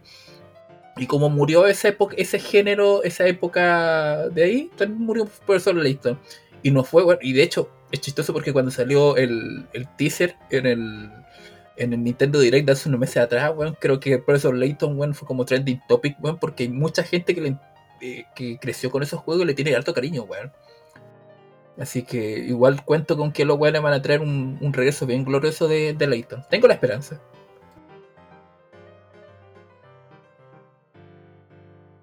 Alberto Plaza está contigo. Tú Yo sabes- creo que con eso cerramos el podcast. Tu weón. Me, caga- me terminaste de cagar la noche, pues, weón. Ah, weón. Muchas gracias por venir. Gracias a todos por Sí, escuchar weón. esto. Sí. Mire, solamente tengo un audio para esta wea. Eh, ¿Dónde está? Listo. No, eh, de esta no era puta, ya no importa. Ellos. Eh, no, Estambre. John Chaos. listo. Eh, ya, yo sí, porque yo creo que ya estamos en la época donde tenemos que irnos a dormir. Solo si tengo que ir época. Sí. Ya estamos muy viejos. Sí, Sí. yo tengo clases Apaño. mañana. Uf, Oh, sí. qué terrible. Ya, así que todo el día. muchísimas gracias por estar con nosotros en un nuevo episodio de podcast donde hablamos de cualquier wea, excepto del tema que hablamos. Bandido. ¡Cállese! ¡El copyright! ¡El copyright! Tomado tu Por Voy a tener que censurarle o cortarle eso por si Ahí este no era. Este Y era. ahora es Miguel, el que no quiere que te cases. Ay, Dios mío. Espero que mi aporte al podcast haya sido positivo. Espero Sí, no haber molestado o incomodado Sí. a nadie. No, a no fue nuestros queridos No, eh, después de los auditores tam- funables de también, fake, no te espero que- haya sido de su agrado. Mient- Mientras no digáis Sí, que es bueno pegar a los cabros chicos, Claro. está ahí está súper bien. Así que un gusto haberlos tenido. Muchas gracias por escucharnos. Recuerden que tenemos Oh, redes sociales donde ustedes pueden registrarse. Nos puede escuchar La por cuestión. Spotify. Lo puede, por favor, si quiere compartirlo con su Por amigo, compártalo porque necesitamos las más visitas posibles. Y cuídense. Que estén bien. Recuerden, chau, su marca chau. podría Chao, chao. Adiós. Eh, muchos besos. like, subscribe, para todas, para todos. campanita y todas las huevaditas que vayan agregando YouTube. Chao. Chao.